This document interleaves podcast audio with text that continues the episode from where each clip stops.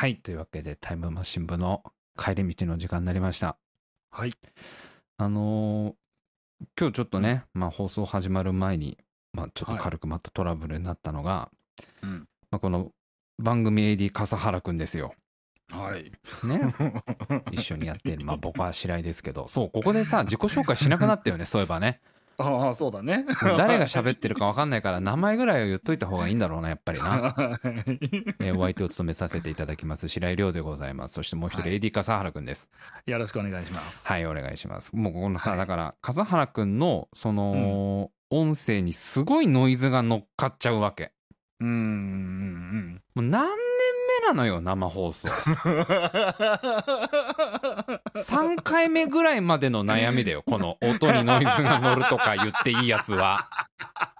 これはさ、生放送まだ開始一月目とかだったらまだこのね、ね音声にホワイトノイズが乗ってどうしようとかをオープニングトークに持ってきても許されると思いますよ。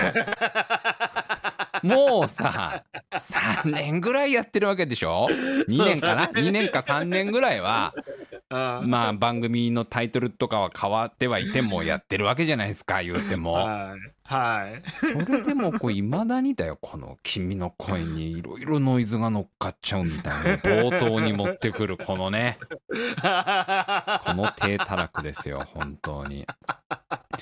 でね、まあまあ、ちょっといろいろ、その、この放送開始する直前に、何が原因なんだろうっていうので、まあ、笠原くん。のそのつながってる機器、マイクとかさ、まあ、パソコンとか、まあ、いろんなとこ問題一個一個こう確認してって、で、まあ、ちょっとこのケーブル、ちょっと少し接触不良を起こしてるかもしんないから、ちょっと抜き差ししてくれとか、まあ、この原因、うん。マイクのこの原因っていうところが高すぎるかもしれないから、うん。ちょっとそこ下げてくれとかさ、あの手この手でやっても全然解決しないわけ。うん。ずっとさーって音が入ってるわけ、笠原君に。ならノイズがちょいメインだったから、さっきまで本当当ノイズに笠原君が少し乗っかってるぐらいの、副陣付けのポジションに笠原君がいるぐらいのノイズっぷりだったから、はい。まああの手この手やってもなかなか改善しなくてなんで先週からなんか変えた？笠原くんなんか設定変えたりした？っつったら変えてないもうなんかん例えばじゃあなんか家電とかをなんか買って近くに置いたとか言ったら、いやそういうのも特にしてないっつって冷蔵庫ぐらいしかないっつって、はい。でも先週より明らかにひどいわけこのノイズがね。もうザーって感じが。はなんでかなと思ってはっと気づいたのがさ、先週と今週で明らかに違うもの気温ですよ気温 特に群馬の。そうですね。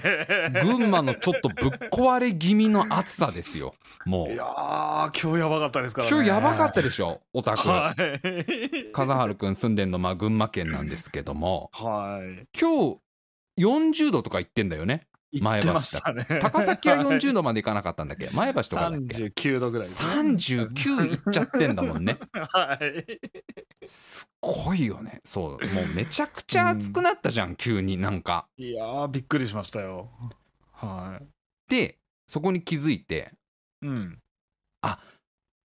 エアコンをつけてんなこいつってことに気づいてはいはいはい。笠原くんこ今日からっていうかまあここ最近多分エアコンつけ始めたんだろうな、先週はつけてなくておそらく今週からつけたんだろうなと思ったら、案の定それ、はいあエアコンそういえばつけてるって言って。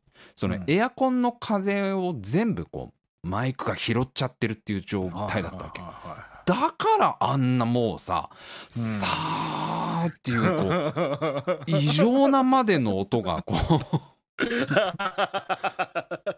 説明つかないわけでそれなんかそこい いや本当にだからなんかマイクが壊れたとかはい。パソコンが壊れたとかね。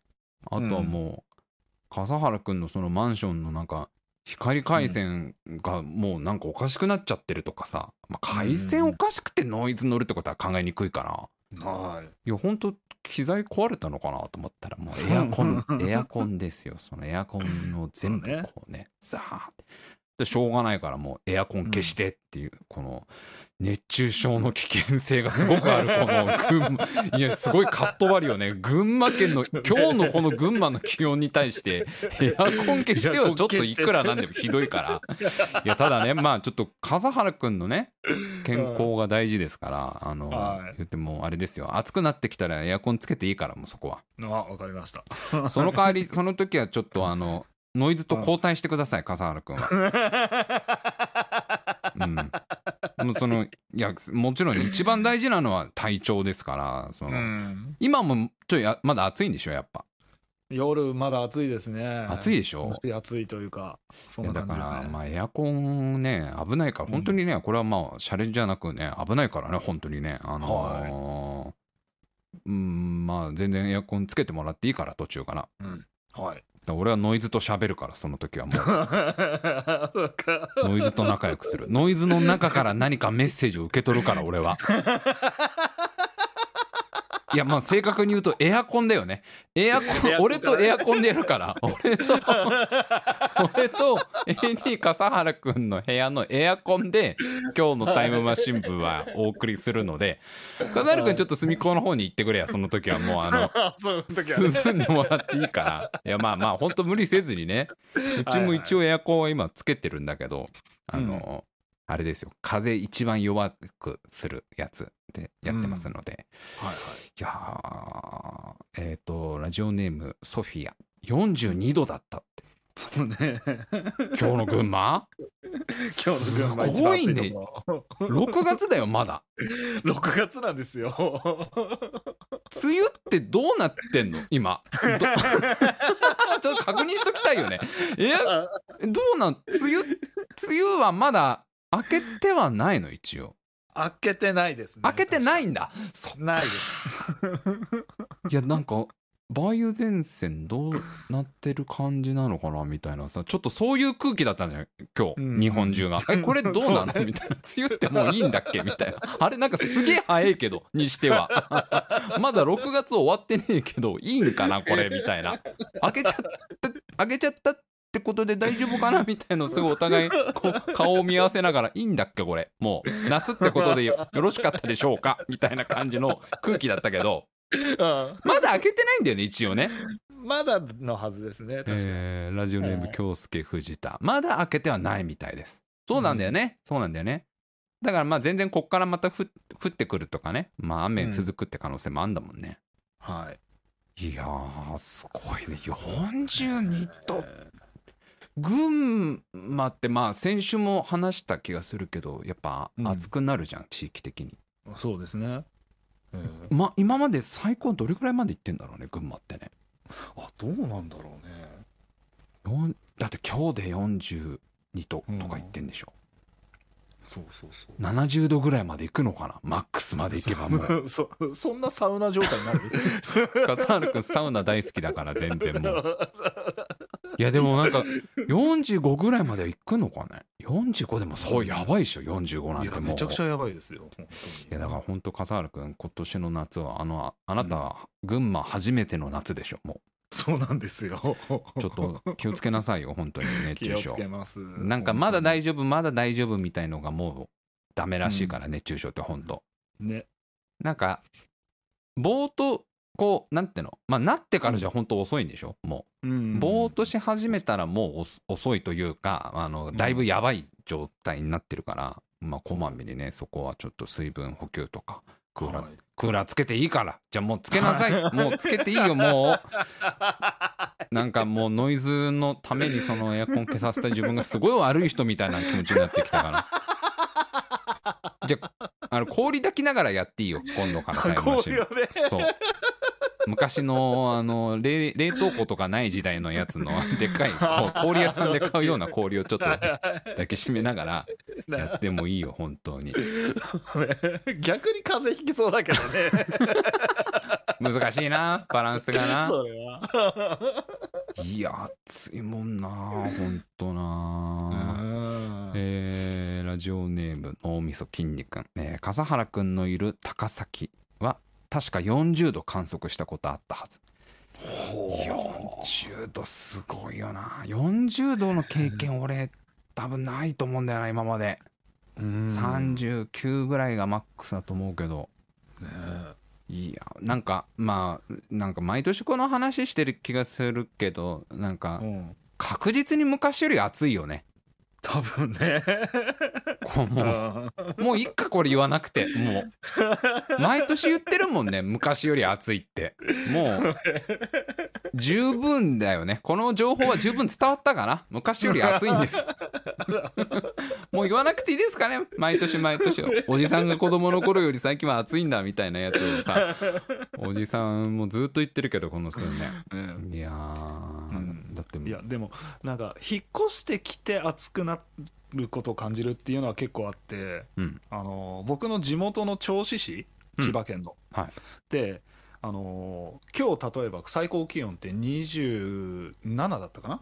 とか銚子の。29だったんですよ。あ調子の最高気温、そうそうそう、はいはい。でそれからこっちの方であの40度近く、うんうん、39とかね、はいはい、みたいなのを感じてるから子供の頃から比べると全然慣れてない温度を今年始まったっていう。そっかそっか。あの、ん。全体も底上げで熱くなってる上に、上に。群馬の、その、バフがかかってるみたいな。そうそうそう感じだもんね。そうだよねだから基本的に体を作ってるのは銚子市のその そんなに気温高くないところで作ってるんでそっかそう。調子で組み立てられてるから、笠原くんは。僕は調子でそうだよね。調子でロールアウトしてるタイプだから、笠原くんって。そうそうかそっかそこにぐ群馬がステータス効果群馬が入ってくるとだいぶきついわけだやっぱだいぶきついんですよ調子の方がちょっとあれかねやっぱ埼玉とかよりは涼しかったのかな、いや涼し涼しいのかな？かったんだと思いますよ、ええ。そう埼玉ものまあ僕はね地元所沢だけどそれでも子供の頃でもね32とか3度ぐらいでもう十分暑い、いというか真夏みたいな感じだったのが最近もう35超えるなんか普通みたいな空気あるじゃん。ちょっと。別にこっちは許可出してないけどそんなね。35度こんなホイホイ超えていいよとは言ってないんだけどなんかもうしれっとまあさ35までだったらお互いまあそこはちょっと お互い許し合うものじゃないですかみたいな空気を夏が出してくるじゃんすごく。まあまあちょっとい一回ちょっと一回じゃあお昼に一回35出しますわ。昼に35出しますんで 夜にはちゃんと28、うん、9うーん8.5ぐらいまでは落としますからみたいな刻んだ。なんかすげえ35当たり前感出してきてるけどなみたいな。昔子供の頃30度超えて今日32度もあるんだってみたいなんで結構なんかびっくりしてたというかさ。うんうん燃えてんのかな地球ぐらいもう暑いと思ってたけそうなんどですよ。も うそっか笠原君の場合はそこ底上げですよねその 底上げがだいぶもとももともと銚子からの群馬高崎だもんな確かに、うん。ちょっと本当みんなもねもう気をつけましょうね。もうこんな6月の終わりにここまで暑くなるとはみたいな。ねあの今週はもうさ、うんまあ、USB でしょうやっぱもう日本の主役はもう。そうね。もう今週、今週はなんかこう、日本国民全体がこう、あちゃーって言った週だったわけじゃん。こう、もう、あちゃー、もうこんなあちゃーな週はなかったわけじゃん、最近。こう。本当にね。あの、兵庫県の尼崎だっけ？尼崎の、ねなんかその、個人情報ね、まあ、全市民の個人情報が入った USB がなくなっちゃったみたいなニュースで。なんかあれはもともとコロナのその新型コロナのなんか給付金のなんか業務かなんかを委託されてた会社の人が、まあそのなんか個人情報のデータを移すために USB メモリに入れてでその業務が終わった後もその USB メモリを持ったまんまこう居酒屋に行っちゃってうんでそこでみんなで飲んじゃって泥酔しちゃってカバンごとなくしちゃいましたみたいな。はい。まあもう散々ねこうテレビとかネットとかでもやってるけど。うん。まあまあまあまあさそれはもうとんでもないニュースじゃんこれはもう確かに。そうですね。もちろん、はでなんか見つかったってね今日ね。あ、らしいですね。そうそう、はい。カバンはなんかそのマンションで大阪のなんかマンションで見つかって、でまあまあ個人情報本当ね悪用されてないことをもう願うばかりというか。一応なんかその入ってたまんまメモリーはカバンの中にその抜き取られたような形跡はないないというかその自分でこういうふうに入れたっていうまんま入ってたから、そこははい。大丈夫だと思うみたいな、ただまあまだ全然そのね悪用されてる可能性もあるからゼロではないからこれから調査とか多分するんだろうけど、はい。まあまあ多分この担当した人とかはすごい怒られるだろうしさもうねまあいろいろ大人同士でいろんなこうね話し合いとか今後出てくんだろうけど、まあ、このニュース見ててすごい思ったのはうん。自分がもしうん。その業務に携わっててはめちゃくちゃ大事なデータの入った USB メモリーをい。うん。持ち歩かなきゃいけないみたいなことになってはい。でなんならそのメモリー持ったまんま一回うん今日はもう帰んなきゃいけないみたいなことになってて、はいはい。はい。もう白井君ちょっとさそれその USB メモリーの中身ほんとすごい大事なやつだからみたいなもううん。個人情報も入ってるしもうはい国家機密もちょっと入れちゃったかなみたいな国家機密 も23個入ってると思うよその中にみたいなもう。国家機密23個入れたかな。あとあの NASA が発見した UFO の秘密とかも入れちゃってるわその中にみたいな発表前のやつ。発表前のやつ入れてるからそれもう。白井君それは絶対なくしちゃダメだからねその USB メモリ絶対ダメだからね。よしじゃあ白井君この後飲みに行こうかって言われた時の。そんな大事な USB メモリーを持ったまんま飲みに行けるかなっていうそうね。まあ今回のこの、まあ、事故はさその、うんまあ、いろんな問題はありながらもそのうん飲みに行ったっていうところに関してはさ、まあ、この人が飲みに行こうって言ったのか、まあ、同僚から誘われたのか分かんないけど、はい。もしそんな大事なメモリーを持ってる状態だったらうん。いち早く帰りたいじゃんまずそうね。間違いなくね。どこにも寄りたくないよね そんな状況 なんで持ち歩かなきゃいけないんすかってうんごねるじゃんまずごねるまずごねるね。絶対。えしかもなんでデータ消さないんですかこれみたいなその業務に使った後消しちゃダメなんですか？あちょ消す消さ消さない？まあ消消さないよ。消さない消さない消消さなくていいじゃないみたいな。うん大事なデータ入ったまんま入ったまんま持ち歩いてって言われたらんじゃあ今日はもう直帰していいですかってなるよ。本当に。まあねそう何が何でも帰るよね。自分から飲みに誘うってことはまずしないだろうし。しないね。どんだけまあ行こう飲み行こうよって言われてもいかついてかないでしょまず何があろうと真っ先に家に帰るよね、この状況、ね。どん一回帰って USB 置かせてくれとぐらいは言うかもしれないし。そうままあだからそのうん。USB メモリをなぜか自分が一日こう家とかで保管しなきゃいけないならまず帰ってなんかちゃんとこう保管ね家で保管してからじゃあ合流しますっていう。一回帰らせてくださいって絶対言わない？これ。言う。絶対言う。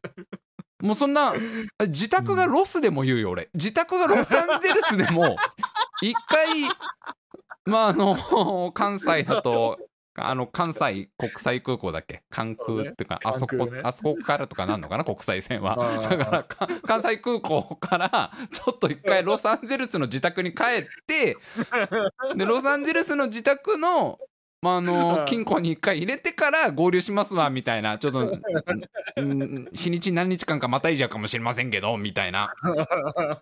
もうそれ自宅木製でも一回帰るでしょ木製にこんなの。ね。一回帰らせてくれって。木製ちょっとかかりますけど。じゃあ2年後に2年後に飲みましょうみたいな感じで。一回ちょっと木製のガスの中に隠してきますねこの USB メモリー一回帰りたくてしょうがないよな。こんな状況。えいやもうだから帰り道にさそのもう雨で土砂降りでこう濡れた傘地蔵たちがいてもだよ。地蔵がまだ傘乗ってない地蔵だよもう 土砂降りの中こうもうね 頭からびしょ濡れになったお地蔵さんがいてちょうど手に USB メモリーと売れ残った傘があっても ちょっと仕事してた。ちょ今日はごめんって言うでしょ。ごごめんなさいお地蔵さん。あの一回帰らせてくださいって。もうあのちょ傘を頭にこう乗っけてる間に万が一こうメモリーを落っことしちゃったらお僕終わるんでつって。こんなに濡れてるのにって地蔵さんたちが 多分言ってくるけど。なんなら季節外れの雪がもう積もって私たちこんな寒い思いしてるのにその手に握った傘をかけてくれんのか君は。つっていやいや違う。一回帰る一回帰ったら来ますんでもう一回。一回帰ったらもうあのなじゃあもうああれもうキャンプ用のあのちっちゃいテントとか持ってきますからここにもうタタープだっけ？なんだっけ？あの でかいさあの タープみタープやつだっけ？なんかあのや屋根屋根だけのテントみたいなやつあるあれ持ってきますんでみたいな。ちょ一回帰らせてくださいよって言うじゃん絶対そんな。お地蔵さんたちがどんだけ震えてても。うん。そんなんもうね竹光ってても開けないでしょ竹絶対こう。USB メモリー持ってってさ。もうそんだけ大事な USB メモリーをカバンの中入れて帰ってって帰り道の途中でもうすっごいこう真ん中らへんから光ってる竹があってもでたまたま左手にその斧持っててもいやちょ回帰ってからでいいかなってなるじゃん そのもう。あるね。もうあれありとあらゆるフラグは無視するよね。もうこんな状況だったら。その一旦無視するよ一ね旦無視するよね。もう桃が流れようが無視でしょそんなのもう。無視無視。鶴に助けを求められても無視でしょ。ちょ無視。はかわいそうだから一回帰りたいだけよ俺は。一回帰ったらバスで来るからバスで。もうちゃんと。助けに来るから。ちょっとまちょっと待ってて。この USB メモリだけ置きたいからさ家に じゃないと大ごとになるからみたいな。すごいよなこれもう。いや飲みに行けないよなっていうのをすっごい俺はそこが一番思っちゃうんだよなこのニュースな。どういうこう心境でまあ危機危機管理がなってなかったというかそう意識がそこまでねこう向いてなかったというかさどんだけ自分が大事なものを持ってるかっていう認識が足りなかったとかまあいろいろあるんだろうけどうん。自分が同じ立場だったらな俺絶対帰るな飲まないで。うん。いやーもうそんなもうザク2機が襲ってきてで道端にガンダム転がってても乗らないよねもう どんだけザクがこう手柄を焦ったジーンがもう襲ってきても ザジーンがこう偵察だけだって言われてたのにこうもうねザク2機が向かってきてさたまたまあのシーツがかかったガンダムが落っこっててもそこにたまたま まなん、ね、マニュアルが中に入ってて。マニュアルもあったけど。いやでもこの USB メモリ持って帰る方が先だからって言うでしょ 絶対そのもう。もう誰かもうかカイとかハヤトが乗ればいいんだから代わりにと思って。もうちょ始まんないわけじゃん。もうそうもうそんなんさ。もう USB メモリを。それかガンダムのどっかに挿しとくよ。ねもうね USB あでもダメだよ。挿したまんま降りちゃうもん俺ほっとして。降りるね。間違いなく降りるでしょ。ょ間違いなく降りるでしょそんな。ザク2機を倒したこうホットホットさでもう USB メモリのことを忘れてさそんでもえらいこっちゃになるわけじゃなくなった。ホワイトベース中を探すわけでしょみんなで。ジオン広告が攻めてきたのは大変だけどそれ以上に白井のその大事な USB メモリがねえって話になってこう。ブライトさんに一回そこでハタハタってさ殴られてさバカだれっつって「あ親父にもぶたれたことないのに」っつって「大事な USB メモリをなくしやがって」って言ってこうみんなでもう探すわけじゃんそんなもうさ。そうねでオデッサの戦いあたりで見つかんであここに 結構だな。結構見つかんなかったんだな。間一回宇宙行ってんだけどな。見つかってねえんだな。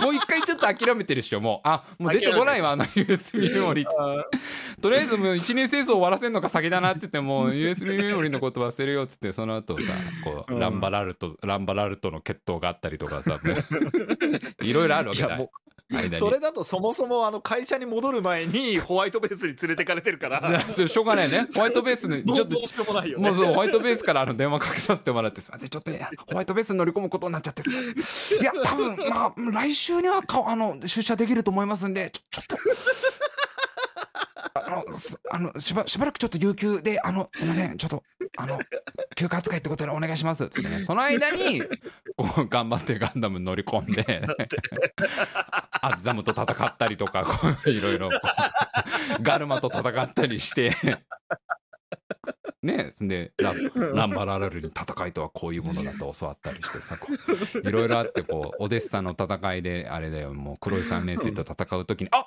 USB メモリあった!」ってなるわけでしょそこで。刺したまんまだったガンダムに。やっべみたいな。怒られる。これすげえ怒られる。みたいな完全に忘れてたみたいな。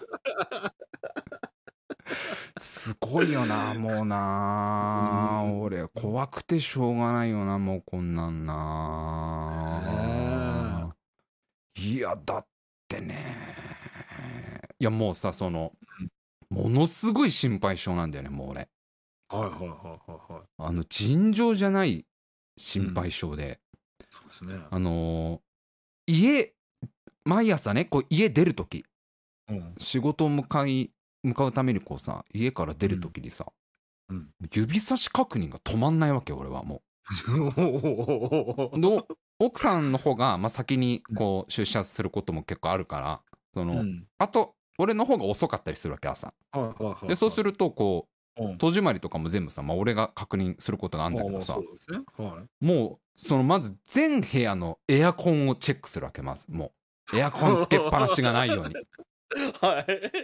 エアコンその前の晩つけてない部屋のエアコンもちゃんと見るわけ。大丈夫で俺はそのエアコンのあのー電源がついてる時に光る LED のランプをこうめがけて人差し指を向けてついてないって言わなきゃ気が済まないわけもう。言葉に出さないと気が済まないから本当に。ついてない。あついてないついてないってまずもう。さ 本当よこれ。マジだからね。毎朝エアコンが全部消えてんのを確認して。ではい。窓もそのはい全く普段使ってない窓はさすがに見ないけどその換気のためとかに開ける窓は全部見ないと気が済まないわけ鍵を。開いてない。開いてない。開いてない。でなんならうちはあのボイラーを使ってない時は必ずオフにするっていうこうルールというか、まあ、節約も兼ねてつけっぱなしだと電気代もったいないからボイラー必ず切るんだけどその結構さ朝にこうさシャワー浴びることとかさあと寝癖直すためとかさこうお湯出すことあるからその時オンにするのね大体。それを必ずオフにしたかを3回ぐらい見てるから俺ボイラーオフになってるか。別にボイラーつけっぱなしでも1日の待機電力なんて多分ほんと数円にもならないと思うよその。お湯沸かし続けてるとかじゃないからね。あのボイラーのあの電源が入ってるだけっていうのがもう俺はダメだと思ってるからそこを3回ぐらいそのキッチンの横にあるさボイボイラーの電源みたいのをさボイラーオはい。フボイラーオフみたいのをエアコンチェックしてボイラー確認して窓ガラス確認してボイラー確認して冷蔵庫開けっぱなしじゃないか確認してボイラー確認してぐらいやってるから俺本当に。やばいのよ。あのね本当ね悪化してんのよ最近すごく。めちゃくちゃこう冷蔵庫もさあ朝こう水飲んだりとかでこう開けるでしょ？あで閉めるじゃん。その閉めたって記憶がはっきりないとダメだから 何回かこう押してるからね閉まってる扉をググ って。ちょっとわかるかな？冷蔵庫って時々ちょっと隙間空いてたりするじゃん。わずかに。はいはいはいはいちょっと浮いてね。そう。それが怖いからこうグッグッグッってこう押し込むわけ冷蔵庫の冷蔵庫もなんすか？みたいな、ね、なんすか？ななんで急に押すんすか？みたいな。大丈夫だよな。大丈夫だよな。ってグッグッみたいな。もう全部そういう風にやらないと気が済まなくてでもう一番大変なのはもうその部屋の外出てうん。こうね部屋の鍵をかけて玄関の鍵をかけてでうちまああの1階じゃないから階数ちょっと上だから、うん。その鍵をかけたって確認して1階までこう階段ずらーっと降りてって、はい。でその駐輪場に自転車止めてあるんだけどその自転車乗って駅に向かうんだけど鍵をまずかけますよね。で鍵かけたってなったら、うんその何回かこれがちゃんと閉まってるかを確認したいわけ俺は。あのゆっくりこう玄関をこう鍵がかかったまんまグッとこう開けてガッガッってちゃんと鍵が引っかかるかを確認するわけ。ガッガッガッガッ大丈夫だなってね。で。で大丈夫だって。うん。かかってるなっつって。でうん。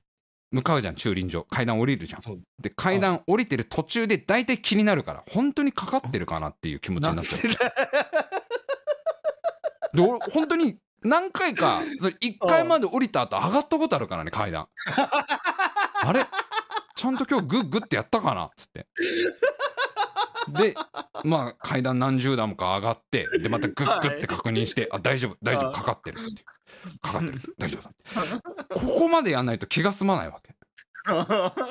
でこんだけやってだよ。こんだけやって、は今まで俺がそのなんかこう鍵かけ忘れたとかさなんかボイラーつけっぱなしとか、いまあ、いろんなトラブルねいろんなやり忘れのねもうはいはい。確認ミスみたいのは奥さんに聞いたら1回だけエアコンのつけっぱなしがあったっていうその1回だけらしいの 別にそれ以外は1回もないよとそのなんか鍵が 窓開いてたとかあの玄関が開いてたとかそういうこと別にないけどねっていうわけうん。そんな引っ越してきて一緒にこう住み始めて。ただまあ1回だけそのなんか前うん。前のゆあの夜つけっぱなしだったエアコンがそのまま朝までついてたってことはあったけど。そそんなないけどねって言われてもいやでもダメなんだよな俺はみたいな。でね にしても自覚があるわけ。これはちょっとなんかやばくなってきてる。最近特にひどくなってきてる気がするのその確認の回数が。で俺気づいたんだよ。なんでこうなったのか。あの言うても一人暮らしの頃はうん。ここまでじゃなかったし。はいなんだったらこう奥さんと一緒に住み始めた頃もここまでじゃなかったのよ。いもううん。全部そんな指差し確認して声を出さないと気が済まないってとこまでならなかった。まあねちょっとは確認してもここまでやってなかったの確かに。はい原因が分かったの最近。タイムマシン部の生放送始めてからなんで俺がこの異常なまでに確認したくなったのは。生放送中にいろんな事故起こしてるじゃん俺。もう 音出ないとかさ。なんかこう。放送止まっちゃったとかさ。なんかこう間違えちゃったとか。あ、まあ、音がノイズだらけになっちゃったよとか。音が出ないよとかなってるじゃんしょっちゅうもうね劇場版の「ドラえもん」ばりにさ焦るじゃんいつも。あれおかしいなみたいな。おかしいなうー。いろいろ合ってるはずなのにできないってよくなるじゃん。割としょっちゅう放送事故。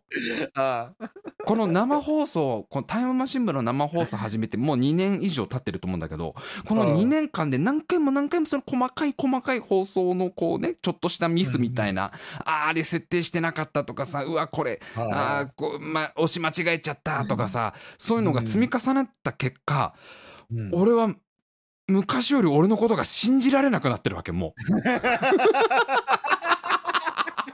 全く信用できなくなってるわけ自分のことを。もうなんかこんなに些細なミスを起こすんだ俺はみたいなことに毎週のように思い知らされた結果ものすごい過剰になんかこう確認する人間になっちゃって。いや絶対これなのよ。タイムマシン部のせいなのよ。タイムマタイムいやタイムマシン部のせいって言ったらあれだからタイムマシン部をやってる俺のせいなのよこれは。もう。なタイムマシン部のこう生放送なんか確認すること多いのよ確かに。こう設定とかね。いろいろこうね。まあこままあこれがまたさそんな器用でもない人間のくせにいろいろやろうとするせいってのもあるよ この生放送中にこう音をいろいろ鳴らしてみたいとかボタン1個でいろいろ出るようにしたいとかやってるのをなんかこうあまりにもその失敗の回数が多いせいで。この人間は正確に何かをするってことができないんだってのを自分でもうすり込ませちゃったわけなんだよ。絶対これだと思うんだよ俺もう。こんな異常なまでまあ心配性は心配性だったけどね風原君も知ってると思うけど昔から結構ね心配性だったけどこんなだって一緒に遊んでてなかったでしょ俺。こんな指差し確認するの。ね、そこまではないね。もうだから職場でも今すごくて自分もう。全部自分のやったことなんかこう怪しんじゃうからもう細かくいやいいことなんだろうけど 確かにミスは減ったからすごく。うん会社とかでも。ただはい。ちょっとさ全部指差し確認してるのはもうさ でそのお前の指差し確認はそんな信用度が高えのかよって話じゃんその。指さしときゃいいみたいなもうこれなんだよ俺はもうだからもうさ。でもだから今回のこのに USB のも USB よしって絶対やりたいわけでしょ俺はもう。USB よし。USB よしの時点で事故の匂いは確かにするけどね。なんかもうねなんか危ない感じするけど、ね、USB よし。個人情報よし。みたいな感じで全部全部見なきゃ。気が済まないわけじゃん全部。パスワードよしってパスワードよし。全パスワードの桁数よしみたいな感じで全部言ってかな カバンの中に入れてるよしみたいな感じでさもうさ注文した唐揚げちゃんと来てるよしみたいなさレモンかけてよしみたいな一個一個一個一個一個さ言ってんじゃねえか。言ってんだよ完全に。言ってんよこいつ。こいつバッグに USB 入れたまんま。部今言ったぞ。今言ってた。唐揚げ頼んでたぞ完全に レモン確認してたから全員に。レモン OK レモンよし。レモンよし。レモンよし。レモン投入よし。みたいな感じ。もういい、ま、でもあれだと思うよ。もうトイレに立つたんびに USB メモリ見てんだよ。帰れよじゃあ。もういい毎回毎回バッグ上げて USB 確認してんだったら帰れよ。そんなに心配なら帰れよちゃんと帰れよ。怖いんだろ。何何があっても帰れもうそんなもう誰誰と遭遇しようがもうお腹を空かしたカバオくんとかももうもう今日だけはちょっともう。あ分かってる。もう500円渡すから。500円渡すからなんか美味しいもん買いなさいって。お腹が空いたよ。もうね500円500円渡すから買えばいいじゃんこれでアンパンみたいな。今すぐ食べたいの。いやだからかもうあるじゃんファミマ。ファミマ行きない500円あげるから。500円渡しちゃうよねカバオくんに絶対もうね。それねそれは。ぐらいのスピードで帰んなきゃいけないよねそんなもうね本来はねいやもうよダメなんだよもう俺。本当にもううん一番、ま、もう自分がもうやばいなって気づいたのはうん。その1階まで降りた後に部屋まで上がって玄関の鍵を確認してた自分にちょっと引いたんだよねもうね。本当？でしかもそれをもう何回も今までやってるけ。ん何回もこういたまたまこの間一回そういう風に確認したとかの話じゃないわけよ。これ毎週のようにやってるわけ俺はもう。あれ家の鍵かけたからみたいのをさうん。一度も開きっぱなしだったことないわけだよ。もう。なんだったら俺は家出る時のそのグッグッの確認ね鍵をガチャンって閉めてちゃんと閉まってるからのグッグッの時に開いてたってこと一度もないんだから今までこのこ この部屋に住んでもう何何百日になるか分かんないけどその 何百日の中で一回も開きっぱなしだったってことがないのにもし開いてたらと思っちゃうともうダメなんだよこれもう。あいやーだからもうさ自分がもしこの逆の立場だったらもう、うんそんな USB を持たされた時点でもう俺は正気でいられる自信がないんだよね本当に。この USB を持って帰んなきゃいけないみたいな。え ー間違いなくごねるな僕も。いやごねるでしょそれはもう。ごねるごねる。え なんで持ち帰らなきゃいけないんですか？これって市民の全員分のですよね。ねえ。市民の全個人情報と UFO いるいないのやつ入ってんでしょこれ。UFO が。UFO が本当本当はいい点点点点のファイルがファイルな NASA って書いてあるあの確認者の欄に NASA って書いてある NASA のハンコをしてある。NASA が大変よくできましたのスタンプをしたあの書類が入ってるんですよねこの USB の中には。ごねるよねこんなんでもごねるごねる。絶本当に。はい、えーラジオネーム岸くん、えーリマインダー作って毎朝全部チェック入れてます。少し時間短縮できる。あだから岸くんもちょっと俺と同じなんだな。もう全部チェックしたい。いやでもねリマインダー作っても俺そのリマインダーを信用できない気がするんだよなもうな。俺の場合。チェックを自分が入れたかどかそうう自分があのなんかこうちゃんと見てチェック入れたかな俺ってなっちゃうから。はいはいはい。リマインダーのリマインダーを作るね。そのリマインダーをちゃんとチェック入れたかなっていうリマインダーを作るぐらいに。もうそのうちなんかチェックしたのを全部写真に撮って奥さんに送るようになるんじゃない？あ、まあ、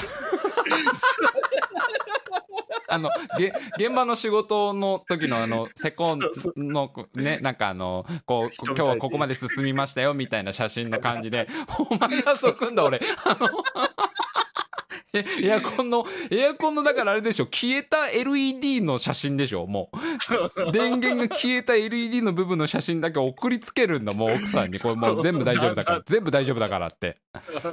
えーラジオネーム、えーラジオネームジャンプ、えー僕も毎日職場から帰るとき鍵携帯財布って指差し確認してて同僚に笑われてます。いやすっごいジャンプさんの気持ちはわかるわ。いやもうジャンプさんとはもう仲良くなれる。一緒に指差し確認しよう。お互いのお互いの持ち物じゃあ指差し確認しよう。ジャンプさんおの互いにダブルチェックしてね。そう鍵携帯財布。よしよしみたいな。そしたらジャンプさんがねもう白井さんの鍵携帯財布 USB おし USB やっぱ持ってんの俺。俺やっぱ USB 持ってん 俺が持って帰んなきゃいけないのって、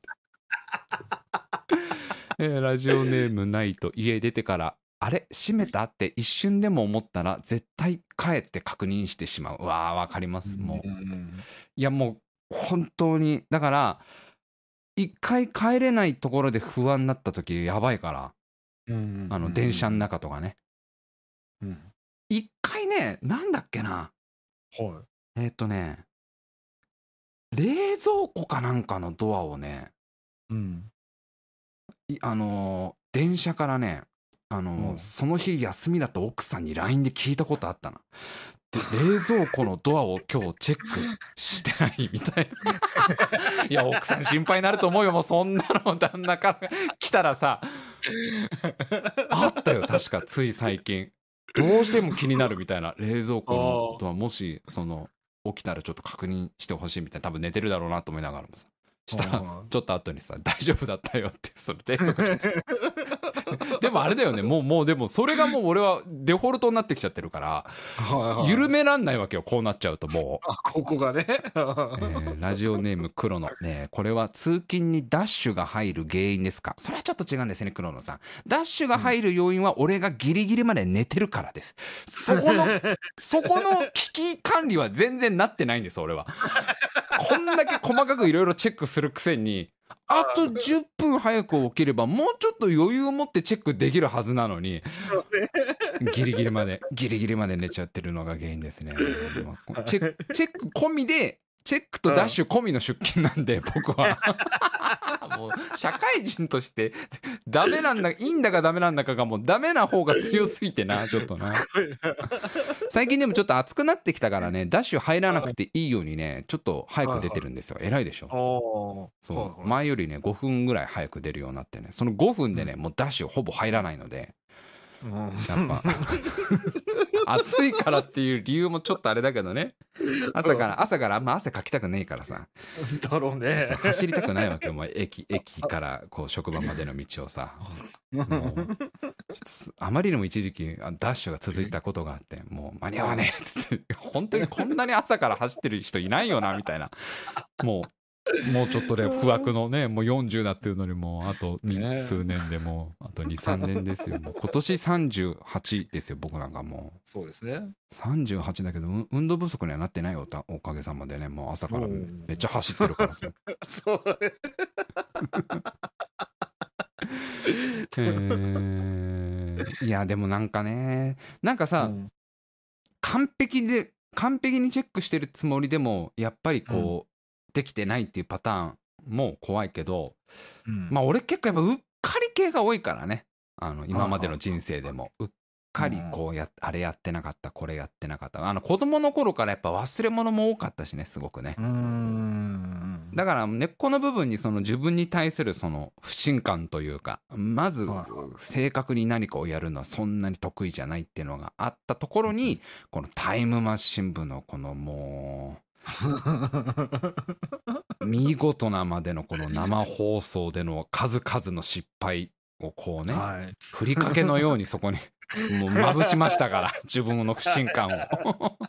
この男は絶対にこう何かを正確に確実にやれるタイプじゃないでももしだからそういう仕事とか無理だよな俺もうな。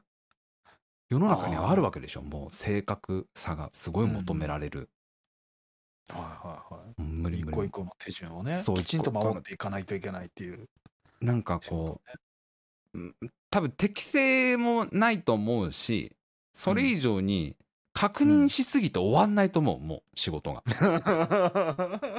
オリジナルチェック表いっぱい作りたくなるはずだからもう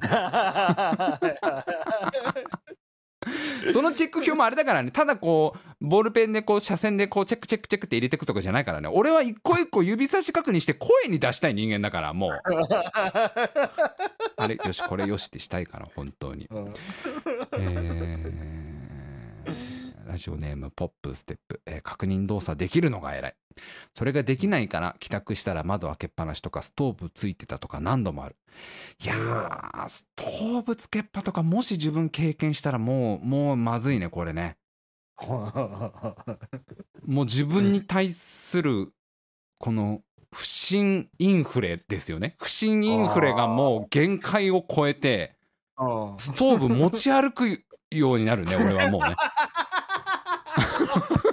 消したストーブを背負わないと気が済まないっつっても 持ってくっつってこのストーブ。危ないから。危ないから。もう俺が使ってるストーブは全部危ないからもう持ってくわ 職場に。いやでもわかんない。この先の人生あるかもしれないもん。全然そんなね俺だってそのチェックしてるはずが抜けててってことあるあと、まあ、よくあるのがさなんかいつもとは違うことが起きたりとかね。はいはいはいはい。い。つもとなんかちょっとイレギュラーなことが起きたりするとやっぱそういうチェックとかって結構忘れちゃったりするからストーブはままだねストーブつけっぱはないんですけどね。もしあったらやばいな。ー。えーラジオネームゆうゆう僕は目覚ましのかけ忘れがとにかく怖くて毎日7つくらい設定してます。いいな。わかるわ。俺ね、うん。あの寝起きは強いんですよ。朝すごい実は強くてあの目覚ましの前に起きちゃうタイプの人間なんですよ、はい。もうもうほんと毎朝目覚まし時計が鳴る直前にこう起きて、まあ、正確に言うと眠りが浅すぎて目覚ましが鳴る前に2回ぐらい起きるわけもう俺は。毎日7時20分に起きてるんですけどまず5時半に起きて6時半に起きて7時20分に起きるっていう。でしかもその 7時20分も大体7時17分ぐらいに起きますから で7時17分ぐらいに3回目の起床ですよね。3回目に起き 3回目起きてでうん鳴る直前の目覚まし時計を自分で止めて俺が起こしてやってるようなもんだぞ目覚ましっていう気持ちになるわけ毎回。分かってるか目覚まし俺がお前のことを起こしてやったんだぞ今日もみたいな感じの。今日もお前の仕事を奪ったからな俺はってこうスマホのアラームに向かって。それでもそれでもねえっ、と目覚ましは僕は2個つけてますね。はいはいはいはい。10, 10分間隔で20分と、えーあ、うん。20分間隔だ。20分と40分っていうところにつけてるけどね。そのよ2回のアラームに助けられたことはほぼないですね。唯一まあ前日にお酒とかを飲んでるとうん。20分の方の目覚ましで起きたりすることあるんだけどはいはいはいその時はもうすっごい目覚ましになじられるわけ。白井さん。私がいなかったら今日あなたどうなってたでしょうがみたいな感じで。なんかもうそうなんですよ。僕はもう目覚ましと毎日戦ってますから。ね。ただ目覚ましの消し忘れが時々あってその20分の方は消すんだけどあの40分の方が急に歯磨いてる時とかになり始めてめっちゃビビることがビクッあーはいきなり大きい音鳴ったっつって。それはあったりしますけど。笠原君はあれで前も言ってたけど眠り深いんだよね。結構深いですね。起きない時は全然起きないです。もうだって本当に。7時間とか連続で寝れんだもんねあなたはね。すっごい寝ますね。寝れる時は。だから今日もあの休みだったんで、うんえっと1時ぐらいに昨日寝たのかな？うんで起きたのが12時ですからね。まあえ一回も起きないの？その間そのままぐっすりです。1時から12時までもう11時間いずーっと連続睡眠、そうそう。起きた記憶ないですね。少なくとも。すごいよね本当に俺1時1時にまあ1時に寝たら間違いなく5時半にまず起きるよねあの俺にとって1時は早寝だから結構。なんなら4時ぐらいに起きる可能性あるねもう1時だったらね。4時4時5時6時と起きてで7時17分に起きてまた目覚ましをこうね「お前の仕事を今日も俺は奪ったぞ。7時17分に俺は起きたからな」っつって。7時20分のアラームを消してもう一回寝てうんで多分どんなに頑張ってももう9時ぐらいまでしか寝れない気がするもはいはいはいうその間に多分4回ぐらい起きてだよしかも。はい。いや超だからなんかう笠原君羨ましいないやでも最近はなんか割と起きちゃうことが増えてきましたね。なんか、うん。まあ白井君よりは遅いんだけどあの10時とか9時ぐらいにやっぱり1時ぐらいに寝ても起きちゃうようにはなってきた、いやでもすごいじゃん。それでも8時間、うん。9時間とかでしょ。もう、ね。なんか笠原君弟子入りすればいいのかななんか。もう。笠原君の教えを守れば俺も寝れるようになるのかな連続で。ね そのためには指差し確認はしない方がいいかもしれないけだから多分そういうとこだよね。笠原君はまあ昔からまああのよく言えばすごーくよく言えばおおらか。でまあ大体大雑把じゃんものすごく。ものすごい大雑把な人だから。細かいことほんと気にしないもんね。ね。笠原君ね。笠原君そうちょいちょい 大事なことも忘れるけどその分 忘れるけど俺よりそういうなんかこうまあ神経質な部分はほとんどないでしょあなたは多分。だかないですね本当にらそういうちょっと教えてもらった方がいいんだよそういうところ俺俺多分もうダメなんだよね もうすもうありとあらゆるものが気になってしょうがないみたいな。えーでもそうだねちょっとコメント見てると心配性の人の方が多い気がするな、なんかみんなでみんなで会社作ったらすごいあれなんじゃない？超チェックする会社なんじゃない？もう。USB メモリーだってなんじゃない？USB メモリーだやばい USB メモリーがいるっつって。怖い。こう押し付け合って付き合ってううゆうゆうくん触れよっつってこう。押し付けて。触れよ触れよ。俺触りたくねえかなっつってみんなえーラジオネームカニパン、えー今日普通に財布忘れたままレジ行ったから指差し確認大事だと思う。ありがとうカニパンさん。もうカニパンさんのこのエピソードを聞いてあもうそういうことはやっぱあるんだよ日常に。もそうですね。ね財布忘れたまんまレジ行っちゃうとかもうさ、うん。起きるわけでしょ。もうそういうよりも奇妙な物語がこの世界に溢れてるわけじゃん。なんで忘れてでも俺もあるからね実際ね。財布忘れたまんまとかね、今までも経験したことあるからなやっぱりな。いやそれこそもうさ最近ほんとなくなったけどさうん。昔はほんとよく財布落としたりね。ああスマホ落とした財布落としたってこのラジオねタイムマシン部の、うん。タイムマシン部の歴史は俺のこのなくした財布と共にあるぐらいさこう。いろんなものを今までなくしてきたけどね。はいはいはいだからもうこっちはもう積み重ねてきてんのよ。そういう実績を。こっちはもうそうなのよ。あ。そらもうねなんつうかもう一段一段こうね柱を積み上げてきてるわけよ自分の中に。不信感っていうね。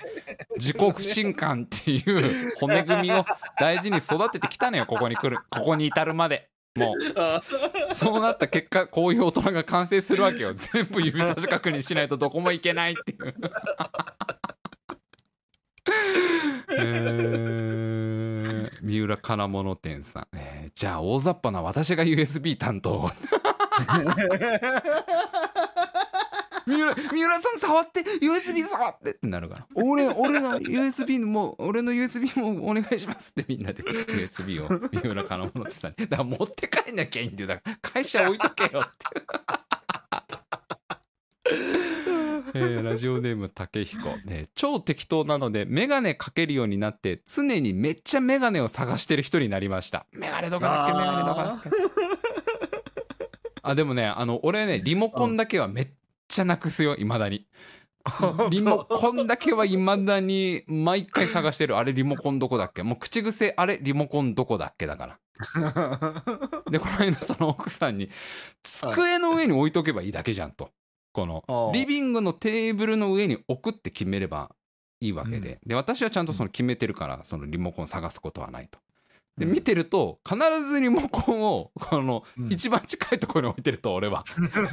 使った後に元のテーブルに置けばいいのにもうこうソファーとかねどっかその、はいその場その場のところに置くから横に。だからなくなんだと。分かりやすいと。なくす理由が。そのテーブルの上からリモコン取りました。でチャンネル変えた。で戻す動作を1個入れればいいじゃないと。そうすればなくならないんだからとだけど見てると、チャンネル変えた。よし置こうだともう。その。まあしょうがないよね。もう使わないもんだからね。だから毎回リモコンが違うとこにあると。いろんな そそれをしそれを教えてもらった時なるほどと思って。そういう仕組みだったのか俺が物をなくす仕組みは。って。積み上げてきてんのよこっちはもう不信感がもう本当にリモコンだって俺昔タイムマシン部でも喋ったけど同じリモコン2個買った男だもんね。テレビのリモコンなくしたって。なんかネットでね頼んでねインターネットで探して自分のテレビの型番とかいろいろ入れたらさリモコンだけ別で売ってるってことが分かって楽天かなんかでリモコンだけ買ってで買ったその日に見つかったんだよね元のリモコン。ダブルリモコンだっつってあつって。同時に押したらどっちが優先されるかなとか遊びながらさ。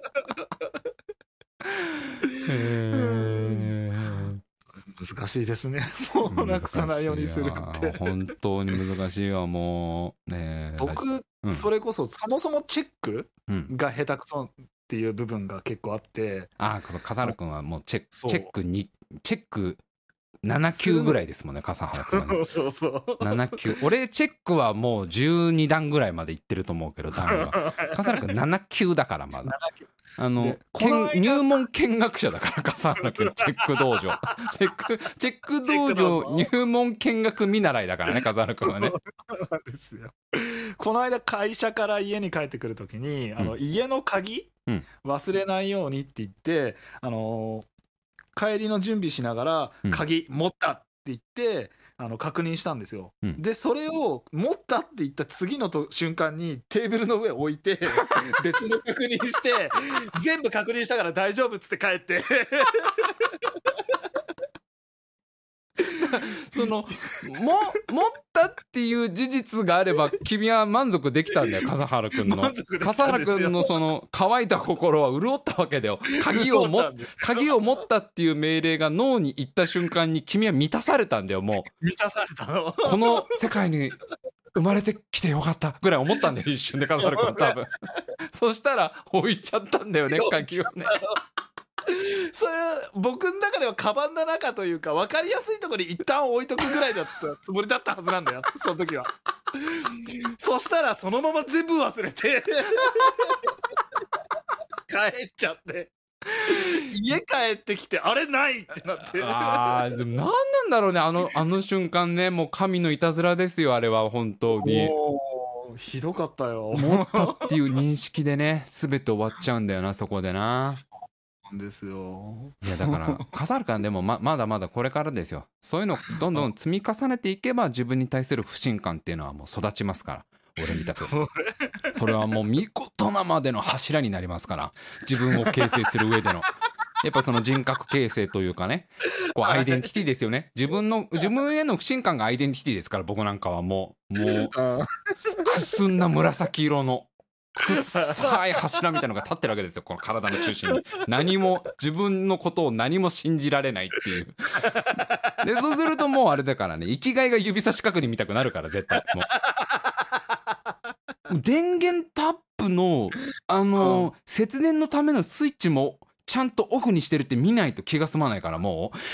待機電力なんかもう0.1とかななんだろうけどダメなんですよもうそれもう。まあ、うちの家はもうねちゃんとせ節電はちゃんとしようっていう考えだから、うんねそれをこうやっぱりもうそういうのついちゃってるかもって思うともうダメだからもうさ全部みみそれを見に何回もこう寝室に往復したりするわけで朝。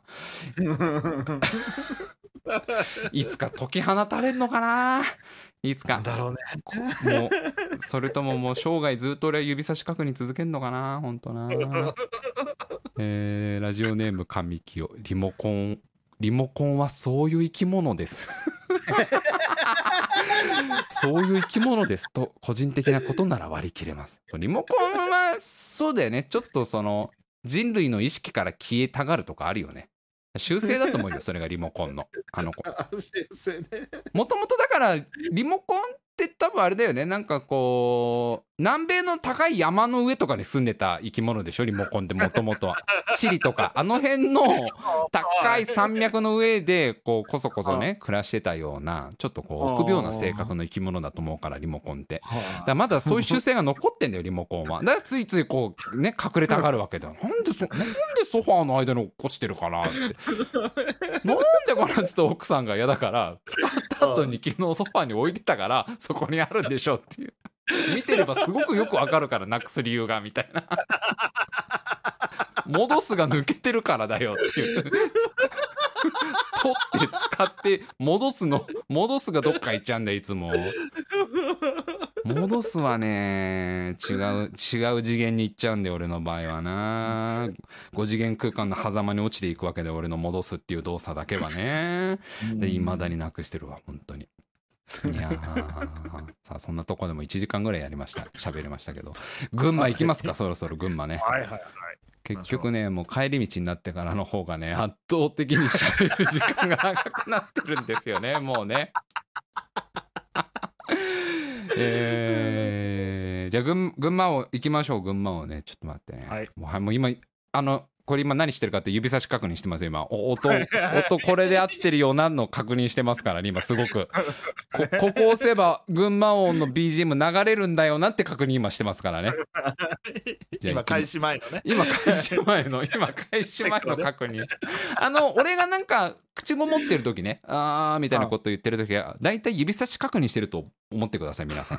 あ白井なんか今 押すのはこの F2 のキーでいいんだよなとかを確認してる時はだいたいあーとか言ってますから俺。あえー っとうーとか言ってますから。はい。じゃあ、ぐはい。群馬を行きますよ。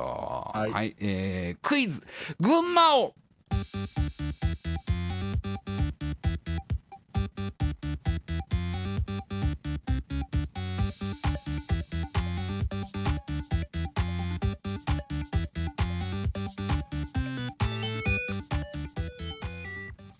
はい、えーこのコーナーは今年の4月から、えー群馬県に引っ越した番組 AD 笠原くん、えーそんな笠原くんに群馬のことについてどんどん詳しくなってもらおうと。誰よりも群馬に詳しい群馬王になってもらおうというコーナーでございます。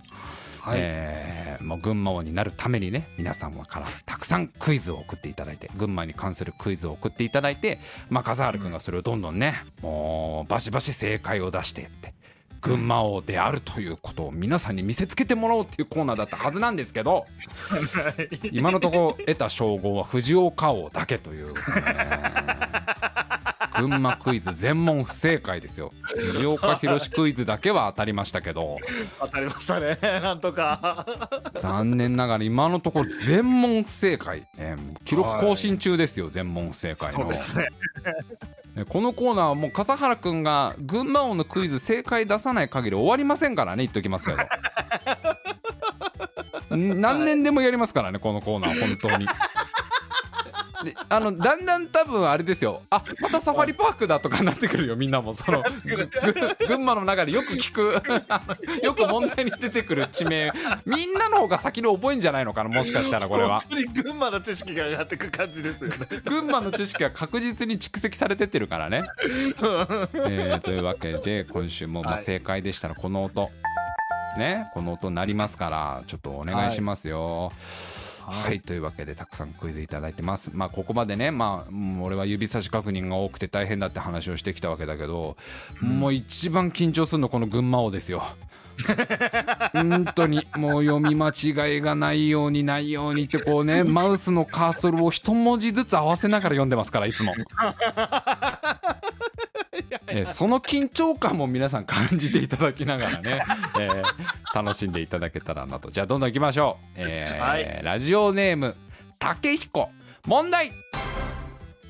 群馬県発祥でカインズや東急ハンズワークマンといった会社を含む流通企業グループといえばベイシアグループですがはいこの名前はラテン語で「良い」を意味する「ベネ」と旧社名「伊勢屋」の組み合わせから生まれたそうです。うん。さてラテン語の有名な言葉といえばデカルトの「我思うゆえに我あり」ですね。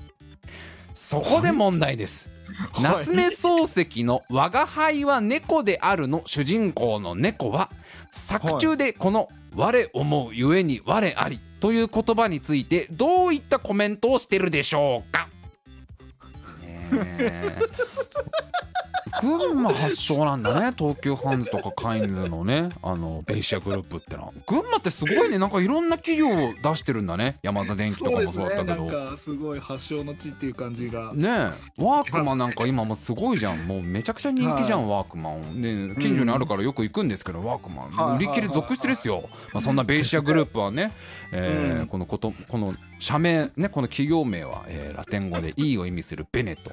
旧社名伊勢屋から来てるそうなんですけどね、まあ、ラテン語といえば「我思うゆえに我あり」なんですが、えー松丸かけたと一個だ。はい。夏目漱石の「我が輩は猫である」主人公の猫ちゃんはこの「我思うゆえに我あり」についてどうコメントを出したんでしょうか？笠原さん。もうスパッと答えちゃってくださいこれ。えーっとあー人間は当然のことをさも偉そうに言うみたいな感じのコメントじゃないですか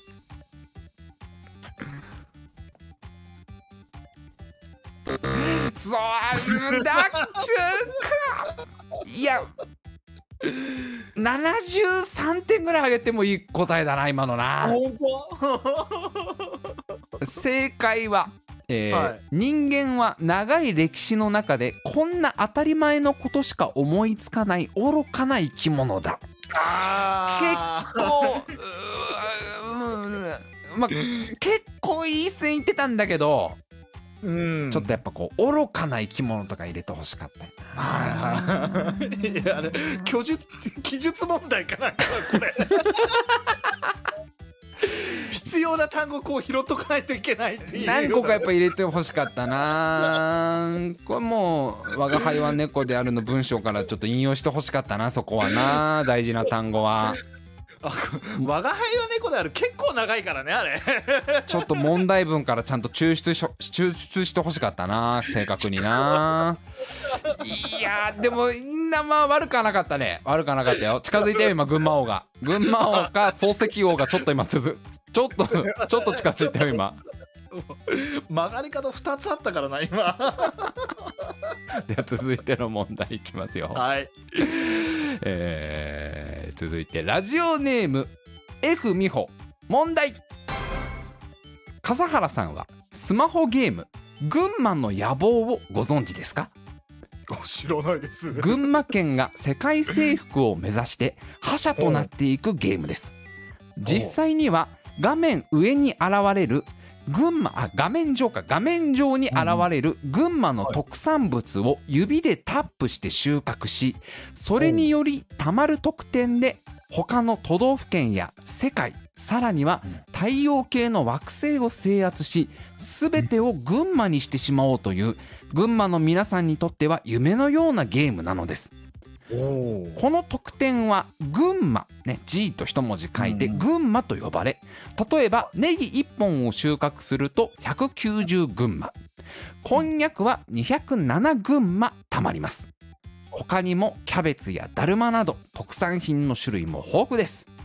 また特産品は収穫しても時間経過で次々と生えてくるのでどんどん群馬を貯めることができます。さてここで問題です、はい。このゲームでお隣の埼玉県を制圧するには何群馬必要でしょうか？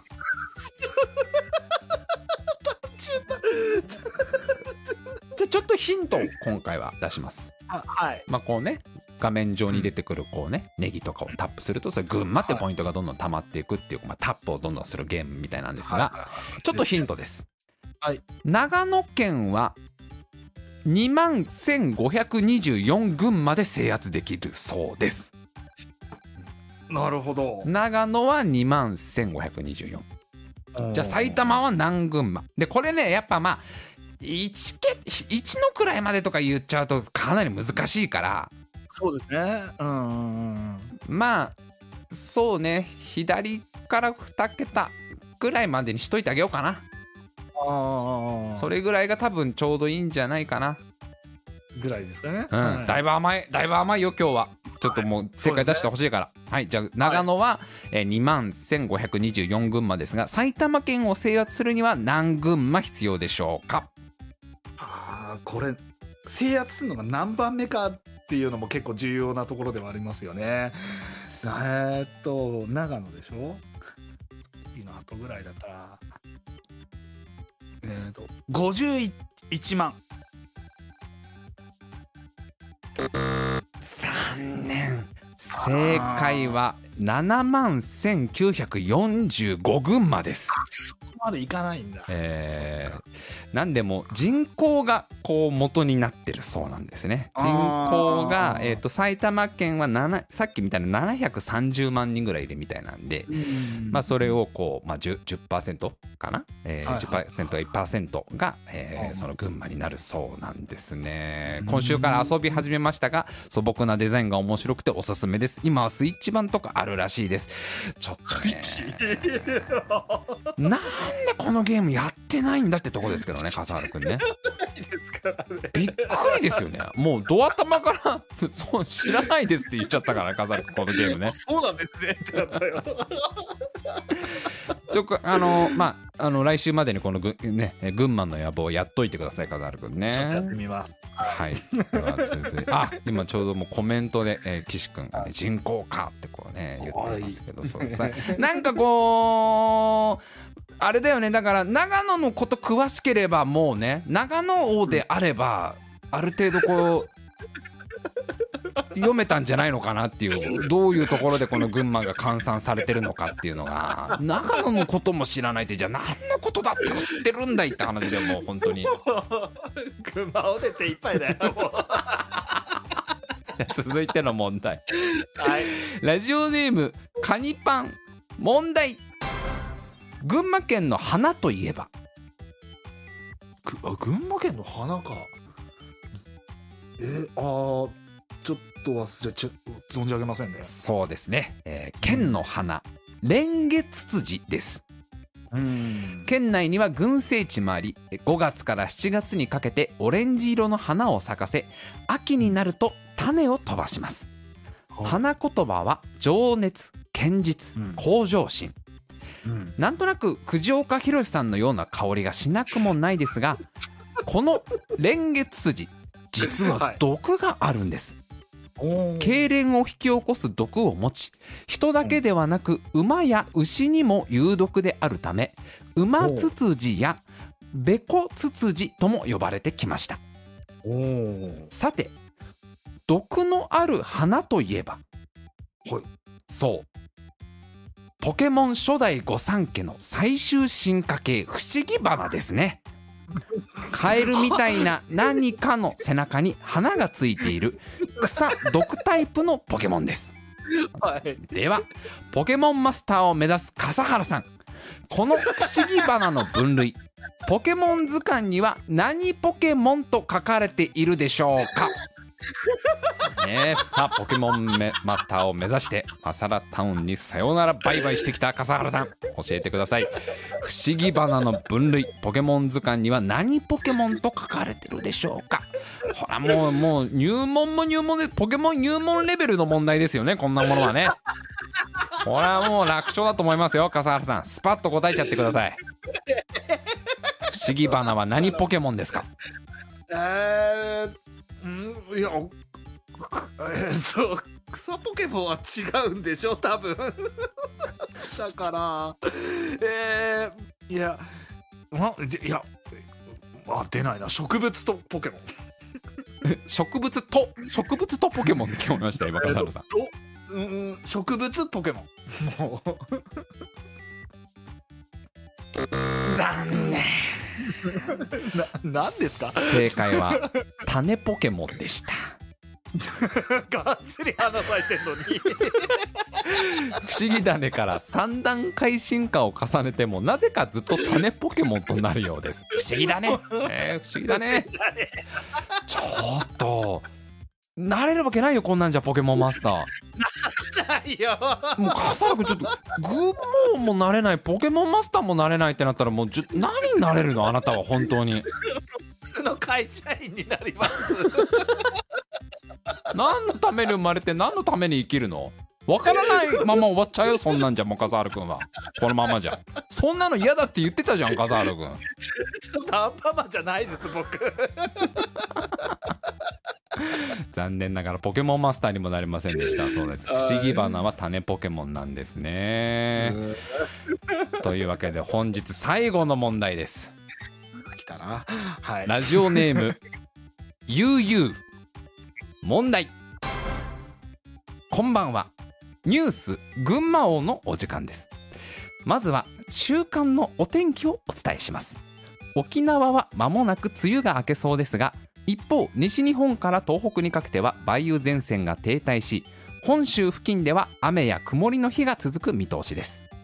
特にうん。6月末から7月上旬にかけては落雷や突風が発生する恐れもありますので大雨や土砂災害への備えは早めに行っておきましょう。さて続いては土砂災害や洪水から身を守るためのたった5分でできる避難訓練をご紹介します。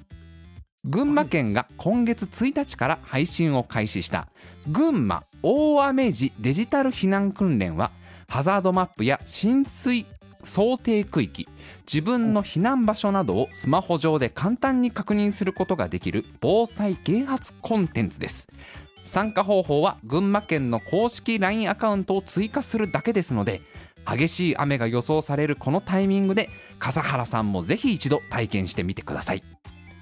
では最後にいざという時の心構えをケース別におさらいしましょう。まず災害が起きた場合は押さない走らない喋らないのお箸を厳守して避難しましょう。また近年では戻らないと低学年優先を追加したお箸持てを採用する学校も多いようです、うん。続いてはイカのお寿司です。こちらは防犯に有効な5つの行動指針。行かない乗らない大声を出すすぐ逃げる。知らせるをまとめた標語ですので子供のみならず保護者や女性の方も重々理解しておいてください。うん。そして最後は、うん。猛獣に襲われた時の三原則をお伝えしたいのですが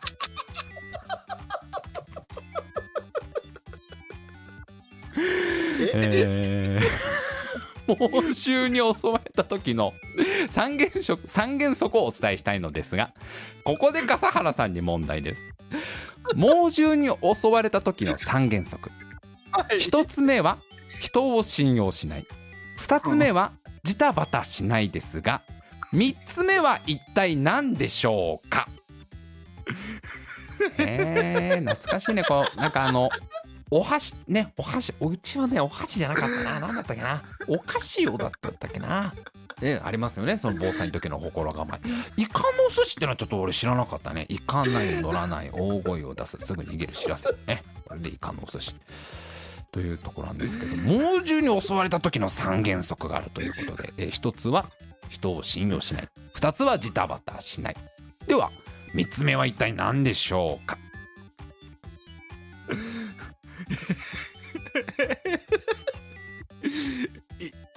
祈る。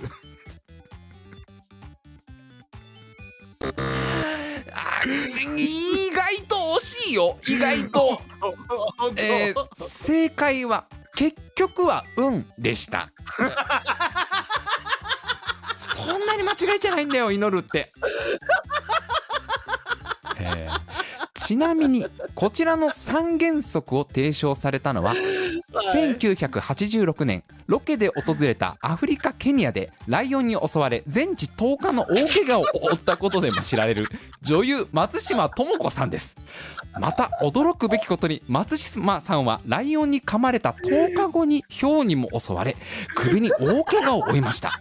診断によるとあと1ミリずれていれば松島さんは亡くなっていたそうですので笠原さんもこの3原則は必ず覚えておいてください。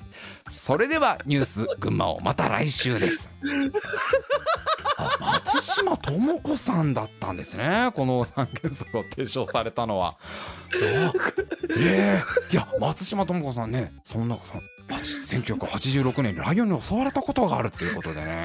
それは存じ上げてますね。全治10日の大怪我だったってことでよかったですね。本当に。助かって本当によかったですね。その後今日にも襲われたってことですごい危ない目にも遭われたっていうことなんですけど松島智子さんが提唱されているこちらの三原則。一つ目は人を信用しない。二つ目はジタバタしない。三つ目は結局は運というね。風原君。はい松島を取っちゃいなよ 松島を。藤岡王に続き松島を狙えるよこれ。松松島王もこれ射程圏内に入ってるからね風原君は。え俺これからライオンの餌読まなきゃいけないの？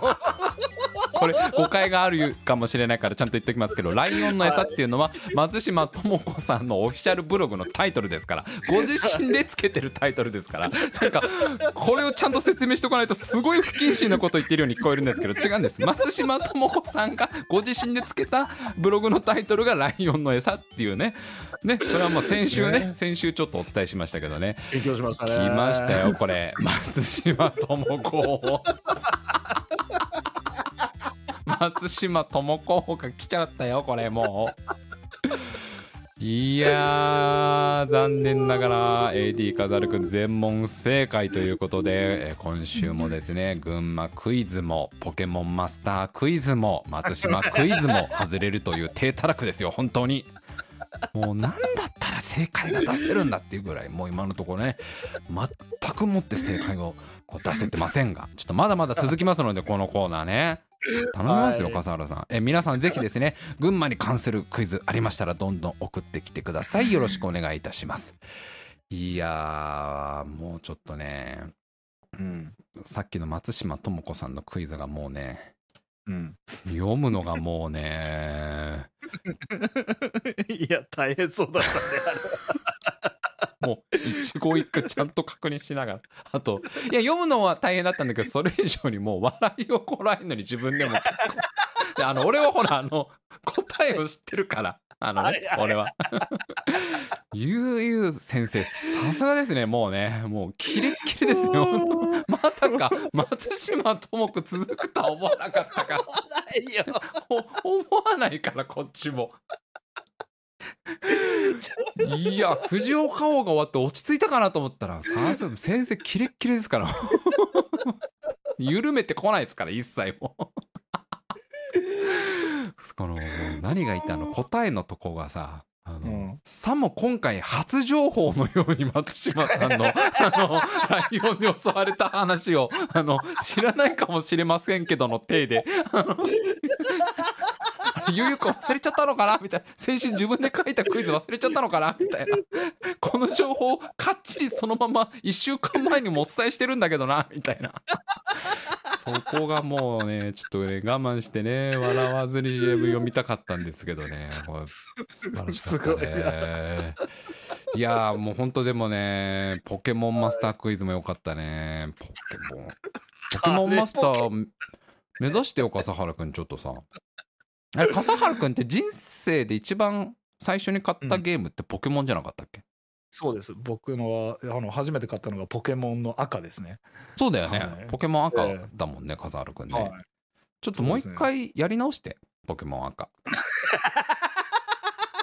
ポケモン、ポケモン言えるかな？笠原くん、ポケモン。どうだろうもねう もう一言目でどうだろうねって言っちゃったもん。ポケモン言えるかなって言われて。ポケモン言えるかな全部覚えてよ、笠原くん。ちょっとさ、あの歌をあの歌を。そしたら群馬王も近づくかもしれないからな。えー皆さんもどんどんねクイズ送ってきてください、えークイズの宛先は、えーちょっとツイッターでね募集はちょっとなかなか難しいかもしれませんけど一応ツイッターでも募集はしております、えーただまあメインはメールフォームですね。メールフォームのリンクは、えー白井のツイッターの一番先頭かもしくは YouTube の概要欄に貼ってありますので、えーそちらから送っえー飛んでいただいてどんどん送ってきてください、えーまたメール直接送っていただいても大丈夫です。メールアドレスはタイムマシン部 at gmail.com タイムマシン部 at gmail.com でございます。あとなんかもうあれだよね。普通オタとかね読みたいよねなんかね。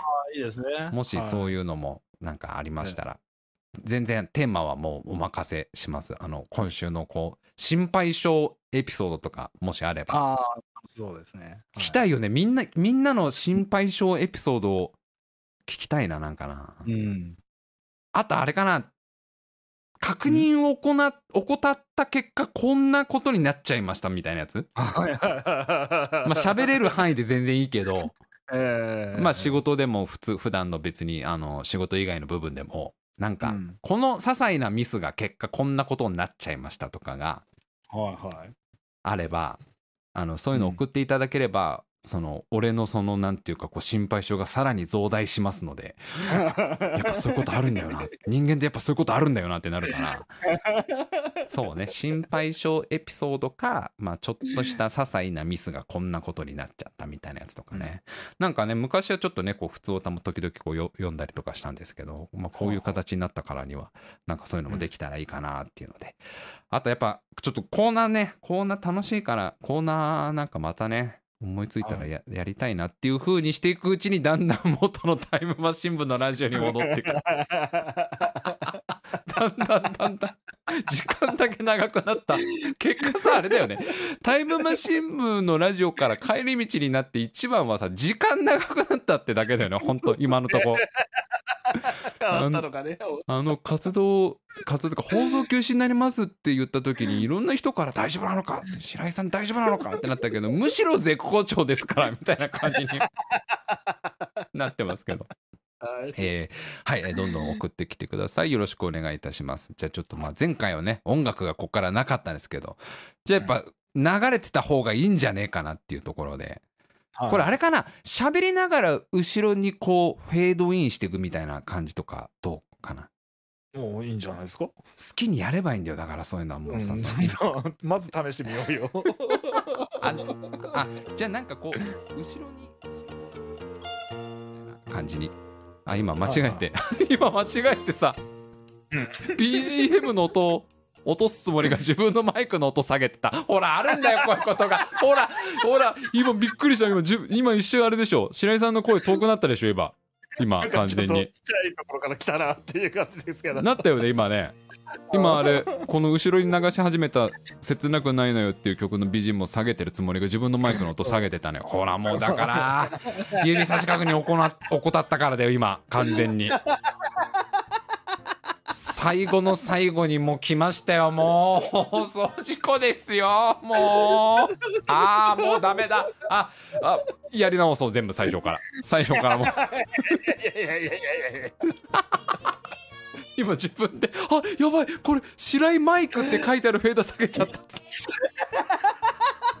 どうすればいいんだ俺は本当に。どうすれば。どうすればミスのないミスのない日々が送れるんだ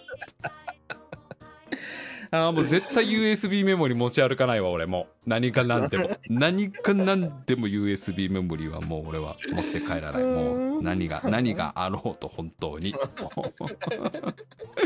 えータイムマシン部の帰り道は毎週土曜日23時から生放送でお送りしております。次回もう7月ですよ7月、えー7月2日土曜日23時からとなっております、えーそして毎週水曜日22時からはタイムマシン部の大会議の大会議という大喜利の番組もございますので、えーぜひぜひそちらも生放送ご参加ください、えーそしてねまだちょっとまあかっちり決まってないんですけどあの親指のボタンをね親指ボタンをこう ね押していただけるとね、まあ、高評価ボタンを押していただけると。そして笠原さんお知らせ。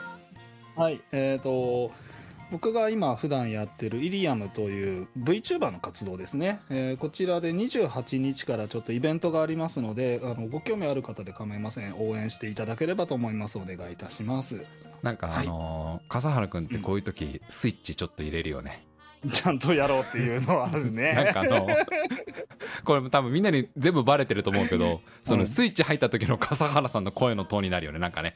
あの はいじゃあ僕いやちゃんとやりますけどみたいな感じの あのーあれですね。あの営業の時の声ですね、はい。営業営業笠原くんが今ね お仕事働く笠原くんが今見れましたけどもね。働く笠原君ね。笠原君のまあまああの生放送ね毎日頑張ってますけどツイッターをね、はい。見てもらうのがおそらく一番早いのかなっていうので、ので。ーそちらもよろしくお願いします。お願いいたします。はい。じゃあゆっくりこの曲を下げていくからね。はい ゆっくり下げて少し間があってからこのライブ配信を止めるけど成功することをちょっと祈っててもうもうもう分かんないからどうすればうまくできるのかどうすればうまくやれるのかが分かんないからもう。来来週までに俺が USB とかなくしてないことを祈って本当にもう。それをちょっと祈ってくれというわけで今週も最後までお聴きくださいましてありがとうございました。また来週